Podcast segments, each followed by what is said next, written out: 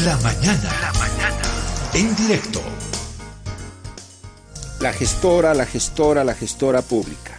Las AFPs, las administradoras de fondos de pensiones, que eran las que administraban eh, la plata de nosotros, de los bolivianos, que aportamos para nuestra jubilación todos aquellos que tienen un empleo formal, pero también los que no tienen empleo formal, se abrió una modalidad en la que usted por cuenta propia puede ir depositando pesito tras pesito cada mes o el tiempo que pueda, ir acumulando un monto que luego le permita alcanzar la posibilidad de obtener una renta de jubilación cuando usted llegue a cierta edad. Pero en esencia, el grueso son los eh, quienes tienen un empleo formal que aportan cada mes automáticamente de sus sueldos para la jubilación. Las administradoras de fondos de pensiones eh, se encargaron de, eh, de manejar ese dinero.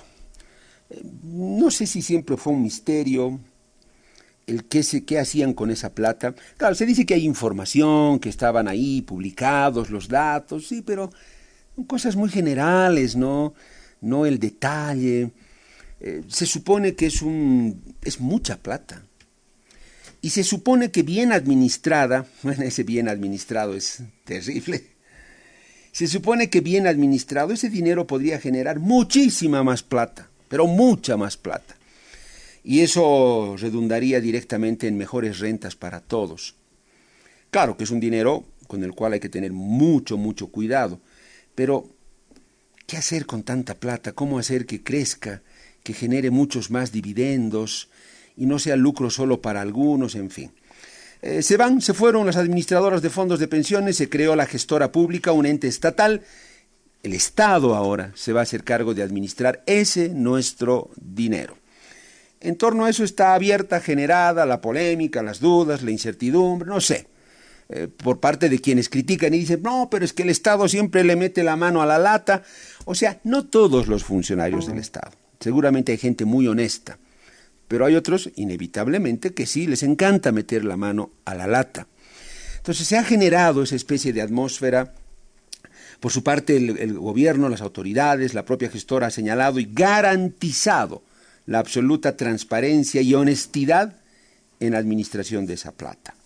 Hoy comienza ya, entiendo, lo que son los pagos, ya la operación en sí oficial eh, de la gestora. Jaime Durán es el gerente general de la gestora pública acá en Bolivia y vamos a conversar eh, con él, está ya en línea. Jaime, ¿cómo está? Buen día, bienvenido. Le agradezco mucho por el contacto, aceptar la llamada de Herbol, el programa de la mañana en directo.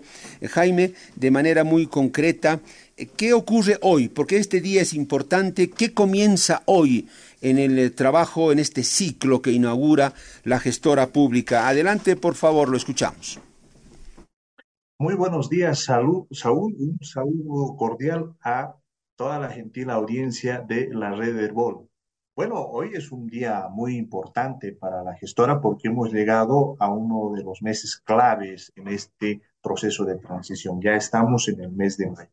Y como lo hemos ido anunciando desde hace bastante tiempo, en cumplimiento al decreto supremo 4585, este mes es el que vamos a realizar la transición completa de la administración de las AFPs a la gestora. Para ello hemos establecido tres fechas importantes. La primera, 2 de mayo, el día de hoy, la estamos cumpliendo, estamos iniciando el proceso de recaudación total.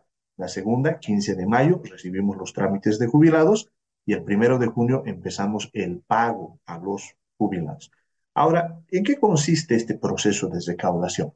Bien, lo que dice la ley 065 es que todos los empleadores están obligados a realizar descuentos a los trabajadores para que puedan contribuir a la generación de su futura pensión. Total de los descuentos para los empleadores, para los empleados dependientes es de 12,71%, los cuales ahora van a ser aportados a las cuentas de los fondos a ser administrados por la gestora. Para ello, lo que hemos habilitado es nuestra oficina virtual. La misma está, se puede ingresar mediante el enlace www.gestora.bo, se va uno a la derecha superior y ahí hay un botón que dice oficina virtual. Y ahí lo que uno hace es validar sus credenciales, generar la planilla y hacer el pago, lo puede hacer uno por ventanilla. Hemos habilitado 17 entidades financieras con 1.270 agencias que van a atender al público. Lo pueden hacer mediante transferencia electrónica y también lo pueden hacer vía QR. Son los mecanismos que hemos habilitado. Em, Jaime, bueno, usted ha mencionado tres fases. El proceso de recaudación, luego viene la recepción de trámites y luego el pago a los jubilados.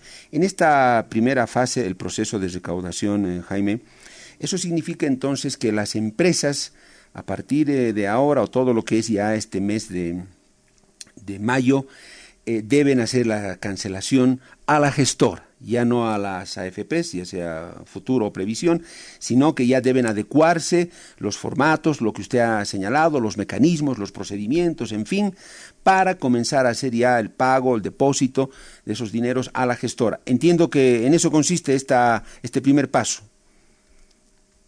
Exactamente. En realidad, para que lo veamos, digamos, en, en forma cronológica, hasta el día viernes 28 de abril, las AFPs han estado recaudando todos los aportes correspondientes a los 2.5 millones de asegurados o para precisar a los más o menos 840 mil trabajadores activos que se tenían. A partir de hoy, 2 de mayo, toda la recaudación, todos los aportes de los fondos se hace con la gestora. Entonces, en resumen, ese es el mecanismo. Ahora hay algunas precisiones, ¿no? Por dar una idea. Los empleadores, es decir, los que tienen trabajadores, los que tienen una relación obrero-patronal, tienen 30 días. ¿Eso qué quiere decir? Que pueden realizar el depósito de los aportes hasta el 31 de mayo. ¿Por qué razón? Porque hasta a partir del 1 de junio ya entran en un proceso de cobro de mora administrativa, ¿no es cierto? Entonces, en ese sentido, yo recomiendo que, si bien digamos no es necesario el día de hoy, por así decirlo, sino que se tiene hasta el 31, tratar de hacerlo lo más antes posible. En el caso de los independientes, los independientes, ¿quiénes son? Aquellos que trabajan por cuenta propia, digamos un transportista, un vivandero, en fin, alguien que realiza alguna actividad donde no tiene una relación de dependencia, pero aporta al sistema integral de pensiones. Ellos, por norma, tienen cinco días hábiles para que se acrediten sus aportes con cargo al mes de abril. Después de eso pueden hacerlo, no hay ningún problema también, ¿no es cierto? Entonces, lo que ellos también tienen que hacer es habilitar sus credenciales en la página web de la gestora, porque una innovación importante, Saúl, es que toda la recaudación se hace en forma electrónica, es decir, ya dejamos la cultura del papel, ya dejamos el papel, se hace toda esta recaudación en formato electrónico, se cargan las planillas en, en la oficina virtual, se pueden hacer transferencias electrónicas, código pago QR. ¿Por qué esto es importante? Porque de esa manera tenemos un mayor control, una mayor seguridad, porque a medida que se vaya cargando, el sistema va validando los nombres, los montos, en fin, de tal manera que todos estos recursos pues se acrediten en la cuenta personal previsional. Eh, Jaime, la recepción de trámites, usted ya explicó el proceso de recaudación, prácticamente se inaugura hoy. Todas las entidades que tienen funcionarios, empleados, aportantes, eh, a partir de hoy ya deben acreditarse para ya hacer los desembolsos o eh, remitir esos dineros a la gestora. A partir de ahora, ya nada que ver las AFPs. La recepción de trámites, Jaime, eh, esa fecha, reitéremela por favor, ¿y qué significa recibir los trámites de quienes ya quieren jubilarse? Bueno, eh, el proceso de trámite de jubilación es voluntario eh, y consiste en que cumplidos los requisitos, que básicamente son dos porque depende de la tipología, pero son tener 58 años y más de 10 años de cotización es decir, más de 120 cotizaciones mensuales. Cuando se cumplen esos requisitos, lo que hay que hacer es acercarse a la AFP hasta el 12 de mayo o a la gestora desde el 15 de mayo llevando documentos. Son una serie de documentos, pero básicamente se refieren al carnet de identidad, al certificado de matrimonio, si corresponde, a los certificados de nacimiento de los hijos que tengan menores, que sean menores a 25 años si están estudiando y si no están estudiando menores de 18 años para que se arme el file o la carpeta con el que se inicia el proceso de jubilación. que va a hacer la gestora es recibir todos estos requisitos, comprobar cuántos aportes se tiene y va a realizar un cálculo de la pensión que obtendría el futuro jubilado. Esto toma un tiempito, no es inmediato, más o menos estamos hablando de 40 días que actualmente le toma a la AFP. Nosotros al principio nos va a tomar un tiempo similar, pero con el tiempo vamos a ir reduciendo para que este proceso no sea tan largo. Entonces, todo este procedimiento lo vamos a iniciar recepcionando los trámites de jubilación el 15 de mayo. Ahora, importante, todos los que inicien hasta el 12 de mayo, vamos a continuar también el trámite de jubilación. Para ello lo que va a hacer es la APS, nos va a transferir todo el folder con la precalificación que ellos van a hacer, de tal manera que cuando corresponda ya se puedan integrar a la planilla de los jubilados. Perfecto, Jaime. 15 de mayo comienza este otro proceso. Y finalmente el pago ya, es decir, que la gestora ya comience a hacer los eh, pagos a, los jubilados. Esa es la tercera y última fase, Jaime. Exactamente, la última fase ya comienza el primero de junio, ¿no? Importante decir, porque eh, cuidado, los jubilados se pongan nerviosos, ¿no? Todo lo que es el pago de la planilla de abril, hoy están pagando ya las AFPs. Todo lo que es la planilla de mayo, desde el primero de junio, vamos a empezar a pagar nosotros, ¿no? Ahora, ahí existen algunos cambios importantes que los conocen.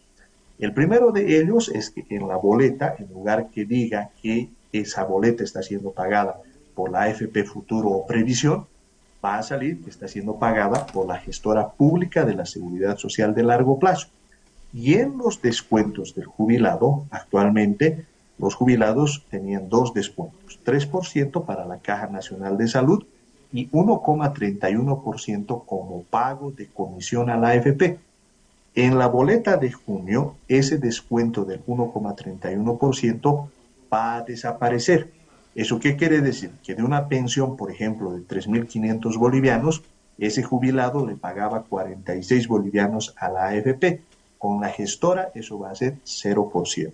Más o menos, como son 209 mil jubilados, eso significaba que anualmente los jubilados le pagaban a la AFP, a las AFPs, 73 millones de bolivianos. Ahora esos 73 millones de bolivianos se quedan en el bolsillo de los jubilados y eso nos parece también un hito importante porque quiere decir que la gestora está ingresando al pago de los jubilados con un beneficio directo. Bien, Jaime, entonces ese 1,30% de la comisión de las AFPs ahora se añade a la renta del jubilado, obviamente de acuerdo al monto de su, de su renta, ¿no? Exactamente, es decir, ese 1,31% ya se queda en el bolsillo de los jubilados, ¿no es cierto? Puede parecernos un monto pequeño, digamos 46 bolivianos, pero en el mundo de las pensiones cualquier monto eh, cuenta, ¿no es cierto? Y en ese sentido, para nosotros es un beneficio, es algo que les hemos estado explicando también a la dirigencia de los jubilados, por ejemplo, la organización Ornal Jusip, así se llama, y ellos han visto que este es un beneficio, es algo positivo de la gestora, aparte de todo el pedido que ellos tienen de fiscalización a la gestora, que eso también a nosotros nos parece muy importante para que todos estemos tranquilos, para que todos estemos seguros en relación a una buena administración de estos recursos. Eh, Jaime, bueno, siempre tiene prioridad el oyente. Acá Carlos, un oyente, nos pregunta lo siguiente, bueno, la pregunta es para usted. Dice, ¿modificarán la forma de trámite para la ley de pensión de personas con invalidez, ¿entiende? Con, con, invalidez. O sea, se modificarán las reglas para el trámite de la, supongo, sí, la jubilación para estas personas, Jaime. Bueno, las reglas que utilizamos tanto las AFPs como la gestora son las mismas, ¿no es cierto? Más o menos para que me entienda la población, en realidad, eh, cuando uno aporta mensualmente al sistema integral de pensiones, lo que tiene también es derecho a una posible pensión por invalidez. ¿Qué es lo que ocurre? Por ejemplo, una persona puede sufrir un accidente y a tener este accidente puede tener un grado de invalidez, por ejemplo, ya no puede moverse. Entonces, eso, por ejemplo, el tribunal puede calificar y decir hay un grado de invalidez del 50%, por lo tanto, le corresponde una pensión de esa naturaleza. Ahora, el procedimiento en el caso de invalidez sí es un poquito más largo. ¿Por qué razón? Porque no solo estamos involucrados nosotros, sino también está involucrada la Caja Nacional de Salud, que tiene que emitir las certificaciones correspondientes en relación al tipo de accidente. Eso se tiene que poner a consideración de un tribunal médico que tiene que hacer todos los estudios, de tal manera que se brinde la pensión a el que efectivamente lo merece y de tal manera resguardamos también los recursos de todo. Bien, Jaime, los oyentes, la población está escuchando el programa y claro, es inevitable que comiencen a llegar las consultas. Una muy, me parece sencilla, no sé, usted dirá, un oyente llama desde la ciudad del Alto y dice, los que cobrábamos nuestra renta en el banco fácil, ahora ¿dónde vamos a cobrar? Mm, entiendo que eso no va a ser un problema muy difícil de resolver. Eh, más bien va a ser fácil de resolver, Jaime. Bueno, en este momento, como es de conocimiento público, el Banco Fácil está en un proceso de intervención. Seguramente ya las autoridades informarán al respecto qué es lo que va a ocurrir. Desde nuestro punto de vista, indicar que nosotros estamos habilitando una red de 35 entidades financieras para el cobro de las pensiones. No solo va a estar el Banco Unión, va a estar el Banco Económico, el Banco Ganadero, Banco Mercantil, Fortaleza, Banco Sol, eh, la cooperativa Crecer, o perdón, la Institución Financiera de Desarrollo Crecer. Entonces, lo que va a ocurrir es que si, digamos, eh, se quiere cobrar la pensión, entonces va a poder asistir a cualquiera de estas entidades financieras. Hay una consulta de una amiga oyente que nos ha mandado un audio vía WhatsApp. Eh, Jaime, vamos a escuchar esa consulta para que usted la pueda absolver. Adelante con esa pregunta. Sí, antes de eh, eh, soltar el audio, dice, ya tengo la edad de 59 años y añade, y no voy a volver a trabajar en el Estado. Eso lo escribió y este es el audio que de María Cristina. Buenos días, Herbol. Eh, María Cristina Gutiérrez le habla. Quiero hacerle una pregunta. Yo he trabajado solo 11 meses y nunca más he vuelto a trabajar en el Estado. Resulta de que todo el tiempo quería recoger mis aportes y no lo pude hacer. Ahora hice el trámite, acabé hace prácticamente 20 días me han entregado todos mis papeles, me dijeron que la, que la gestora nomás ya me iba a devolver en un retiro así global completo. Quiero saber si realmente me van a devolver los de la gestora, lo que me han cotizado los de la AFP. Gracias. Jaime, adelante con esa respuesta. O sea, trabajó solo 11 años, aportó y quiere recoger su dinero. O perdón, 11 meses, no 11 años. 11 meses nada más trabajó y la señora quiere recoger sus aportes, ¿puede hacerlo de la gestora? Sí, efectivamente. En realidad la regla para recoger, digamos, por así, los aportes es tener cumplido los 58 años y tener menos de 10 años de aporte, ¿no? Entonces, como informaba muy bien nuestra gentil oyente, ya ha hecho el trámite. Ahora, ahí, digamos, hay que tener una precisión, ¿no es cierto? Si está concluido antes del 12 de mayo, puede recoger de las AFPs. Ahora, si por X, Y o Z motivos no se concluye en su totalidad el trámite, a partir del 15 de mayo lo puede hacer con nosotros. Ese es el orden cronológico de las fechas. Perfecto. Esta parte vale la pena reiterar, eh, Jaime, porque es muy importante. Las reglas que existen para que la gente pueda retirar eh, sus aportes no sé, una persona que ya tiene 15 años de, aportes, no tiene todavía de pronto la edad, pero eso de retirar, quiero llevármelo mi dinero, quiero sacar todo lo que ha aportado, ¿eso se puede hacer? ¿Bajo qué condiciones, eh, Jaime? Bueno, en realidad no es lo más común ni es lo más aconsejable, ¿no es cierto? Porque en realidad el propósito de aportar al sistema integral de pensiones es que con el tiempo se pueda construir una pensión. No debemos olvidar que todos vamos a llegar a cumplir 60 años y es una edad a partir de la cual, bueno, es más difícil trabajar, las fuerzas no acompañan, etcétera, pero necesitamos ingresos. Por eso es importante eh, aportar para construir la pensión. Pero además es importante señalar que al aportar uno, eh, no solo se está asegurando, está asegurando a la familia, es decir, a la esposa, al esposo, a los hijos, y también nos permite acceder al seguro de salud de corto plazo, es decir, a la Caja Nacional de Salud u otro ente gestor. Entonces, en mi opinión, yo recomiendo a las personas que, si digamos, están muy cerca de cumplir los 10 años, completen las cotizaciones y de esa manera puedan acceder a la jubilación. Excepcionalmente, cuando se cumplen los requisitos, también la ley permite esta mecánica de retirar esos recursos. Eh, Jaime, ya en esta última parte,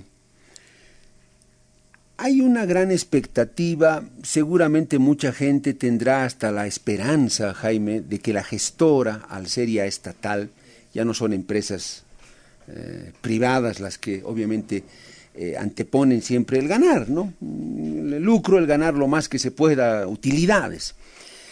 Jaime, ¿A qué está apuntando esta gestora en el inmediato, mediano o largo plazo? ¿Qué van a hacer con la plata de, todos nosotros? Es mucha plata. ¿Hay establecida ya una estrategia, bueno, tendría que ser así, de inversiones, de hacer trabajar ese dinero como se dice? ¿Se han puesto una meta, por ejemplo, que de acá a unos dos, tres, cinco o más años subir en determinado porcentaje la renta de todos. En eso, ¿qué tienen planificado, Jaime? ¿Qué de diferente va a hacer la gestora? Bueno, nosotros tenemos planificado aumentar, por supuesto, la rentabilidad, ¿no? Y ya lo hemos demostrado. En realidad, el rendimiento promedio que hemos tenido entre eh, septiembre del 2022 y abril del 2023 ha estado en el 4,4%, que es superior al 3,5% que han registrado las administradoras de fondos de pensiones utilizando las mismas reglas para el efecto. Ahora, nuestro plan a futuro es que podamos aumentar esta rentabilidad y no debemos olvidar que hay una correlación entre el tamaño de las pensiones, el monto de las pensiones y la rentabilidad de estos recursos. Entonces nosotros consideramos, bueno, este proceso no va a ser tan tan inmediato porque actualmente más eh, del 95% del el total de los fondos que alcanzan más o menos a 23.700 millones de dólares ya se encuentran invertidos. Es decir, vamos a tener que esperar a su periodo de maduración. Sin embargo, gradualmente vamos a ir recomponiendo esa cartera de tal manera que vayamos aumentando la rentabilidad de estos fondos y así podamos mejorar las pensiones de nuestros asegurados. Eh, Jaime, eh, las eh, AFPs se llevaron 221 millones de dólares en utilidades. No sé si esta cifra es en todo el tiempo que trabajaron en Bolivia o qué periodo implica. Ellos, ¿cómo obtenían estas utilidades? no es poca plata, pero ahora este dinero, ¿dónde va a ir? O sea, ¿se puede volver a generar esta misma utilidad, redistribuir entre la, gente o no, bajo los mecanismos que, lo hacían las AFPs, no se puede, no, se los va a volver a aplicar y no se podría volver a pensar en otros, en, 200, en esta cantidad de utilidades. Esa explicación, por favor, Jaime. Bueno, en realidad lo que ocurre es que las AFPs tienen eh, cuatro conceptos de ingreso, cuatro comisiones. La primera del 0.5% del total ganado de cada, de cada asegurado, portante. La segunda del 1,31% correspondiente a la pensión de cada jubilado. La tercera del 0.88% sobre el fondo de riesgos y la cuarta del 0.22% de la administración de los portafolios. Estas cuatro comisiones se van a reducir a una con la gestora pero gracias a estas cuatro comisiones han logrado utilidades importantes como empresa, que es diferente al rendimiento de los fondos. En total, en 26 años de trabajo, ellos han logrado utilidades acumuladas por 224 millones de dólares. Utilidades que por la naturaleza de empresas privadas no beneficiaban al asegurado, es decir, que ellos podían repatriar a sus países de origen, porque no debemos olvidar que una es española y la otra es suiza. En cambio, en la gestora, el esquema es totalmente diferente. Las utilidades de la gestora vuelven a los asegurados mediante dos mecanismos.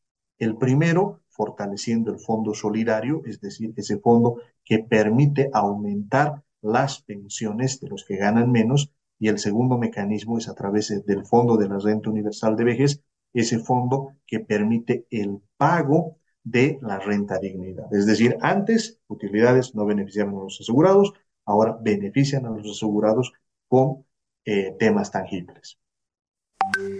Es decir, Jaime, que parte de esos eh, recursos van a ir a sumar a este, a este fondo. Eso, eso va a ser, eh, esa es la constante.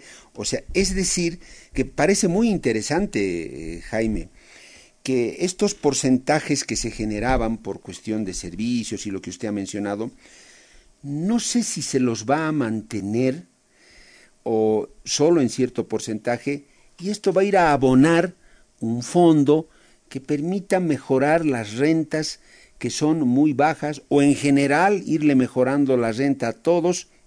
Eso entiendo. Sí, correcto, ¿no? Eh, para que tengamos, digamos, un orden completo, de cuatro comisiones que cobraron las AFPs, se reduce a una. Es decir, nosotros somos más económicos, menos costosos para los asegurados. Primera diferencia. Segunda diferencia. Con esos recursos, naturalmente, se tienen que cubrir los gastos, en el caso de la gestora, eh, todo lo que es la administración del software, todo lo que tiene que ver pago de salarios, etc. Cuando se restan los ingresos, los gastos, nace una utilidad. En el caso de las AFPs, esas utilidades beneficiaban a las empresas, a las transnacionales. En el caso nuestro, van a beneficiar a los asegurados mediante el Fondo Solidario. Este Fondo Solidario es una innovación muy importante de la Ley 065 porque permite que la gente se jubile no solo con lo que ha ahorrado, sino también que se jubile con un plus con lo que corresponde pues al Fondo Solidario. Jaime, yo me imagino que ustedes ya han hecho estos cálculos, eh, estos cálculos matemáticos. ¿Cuánto es más o menos lo que va a ir al Fondo Solidario? Bueno, nosotros calculamos que la utilidad va a ser de al menos unos 15 millones de dólares anuales, ¿no? Entonces, estos 15 millones de dólares anuales es lo que vamos a empezar, o sea, digamos, a medida que vayamos aumentando, nosotros estamos calculando que vamos a superar los 22 millones de dólares anualmente y en ese sentido, esta cifra es la que vamos a ir aportando anualmente al Fondo Solidario y al Fondo de la Renta Universal de Vejez. Interesante el dato, Jaime. Esto va a ser cada año. Se notará una mejoría sustancial. No sé si en todas las rentas, Jaime, o solo en, que, en las que son más, eh, más bajas. Bueno, en realidad va a depender mucho de las características de cada jubilado, porque de hecho, en realidad, eh, si ustedes recuerdan, se ha visto en los medios de prensa el anuncio que ha hecho el presidente en el sentido de que el límite solidario máximo sube de 4.200 a 5.200 bolivianos. Entonces, eso va a permitir aumentar el monto de las pensiones que correspondan a gente que ha trabajado más. Entonces, hay un beneficio directo ahí. ¿Cuál va a ser nuestra función? Financiar todo eso, ¿no? ¿Y cómo vamos a financiar? En parte con la generación precisamente de estas utilidades. En síntesis, lo que van a sentir los jubilados es que sus pensiones van a mejorar. Eh, yo me imagino también, eh, Jaime, que ustedes ya, bueno, ya se han empapado en, en todo lo referente de cifras, datos, números, la plata que manejaban las AFPs. Eh, ¿Cuánto de este dinero de, nuestras jubilaciones está prestado, por ejemplo, al Estado, en bonos o lo que fuera, o directamente préstamos hechos para algún proyecto, en fin? Eso me imagino que también ya lo tienen claro, Jaime. Claro, para que tengamos un orden de cifras, no, en realidad el monto que están administrando en el sistema integral de pensiones alcanza a 167 mil millones de bolivianos, ¿no? Un 30% de los mismos, como es de conocimiento público, si uno accede a la página web de la APS, está invertido en títulos del Estado, es decir, en bonos del Tesoro, los cuales, importante también que se conozca, han estado pagando el capital más el, más el rendimiento durante estos 26 años de forma ininterrumpida. No ha habido ningún momento en el que haya habido algún problema y eso es algo que va a continuar y está contribuyendo también a hacer crecer el dinero de los aportantes. De, estos, bueno, usted me dijo de estos 23.700 millones de dólares, que es el fondo de los aportes para la jubilación, estamos hablando de ese monto. El 30% está en bonos del Estado. Es la única deuda que, que tiene el Estado con estos fondos de jubilación. No hay dineros que se hayan prestado para otra cosa que no sean solo estos bonos. Para nada, lo que ocurre es que la ley 065 es muy clara, ¿no? Indica que estos fondos solo pueden usarse para ser invertidos en instrumentos que se transan en la bolsa de valores. Entonces, de esa manera, todo el procedimiento es bastante transparente y se trata de estos recursos que precisamente, reitero, está cumpliendo el Estado fielmente con la devolución de estos recursos, pero además el pago de los rendimientos. ¿no? Es lo mismo que está ocurriendo, por ejemplo, en el caso de los instrumentos del sector financiero. Jaime, esta es mi última pregunta, cerramos acá. No va a haber ningún problema, desajustes, eh, polémicas, confusiones, protestas cuando ustedes tengan que pagar ya la planilla de, de, mayo, es decir, que la gente vea en su boleta que de pronto no está su nombre o el monto no le corresponde. O sea, todo esto me imagino que hace referencia a al traslado de los datos que se ha hecho y que tanto tiempo y polémica ha significado. Eh, no se va a dar eso cuando comiencen a hacer el pago de la primera planilla en junio, Jaime. No, no va a existir ningún problema, ¿no? Y ahí, por ejemplo, es responder a algún agente de oposición que decía que no había la experiencia en la gestora. Nosotros pagamos actualmente una planilla de 1.1 millones de beneficiarios. Para que tengan un orden de referencia, la cantidad de jubilados que actualmente pagan las AFPs son 209 mil. Entonces nosotros pagamos una planilla cinco veces más grande que la de las AFPs, donde también están incluidos, por si acaso, todos los beneficiarios de las AFPs, porque a todos ellos nosotros le pagamos la renta dignidad de 300 bolivianos mensuales. Por lo tanto, toda la información ya la tenemos. Estamos habilitando una red de 35 entidades financieras que nos van a colaborar en este pago y toda la parte informática en relación a montos, procedimientos, todo eso lo tenemos bajo control precisamente porque tenemos toda la experiencia que tiene que ver con la generación de planillas. Jaime, le agradezco por el contacto y esto da todavía mucho que hablar. Esperemos que se vayan cumpliendo estas tres fases y seguramente surgirán más explicaciones, consultas. Jaime, le agradezco por su tiempo y solo le digo hasta la próxima. Hasta la próxima. Muy buenos días. El gerente general de la gestora pública, Jaime Durán.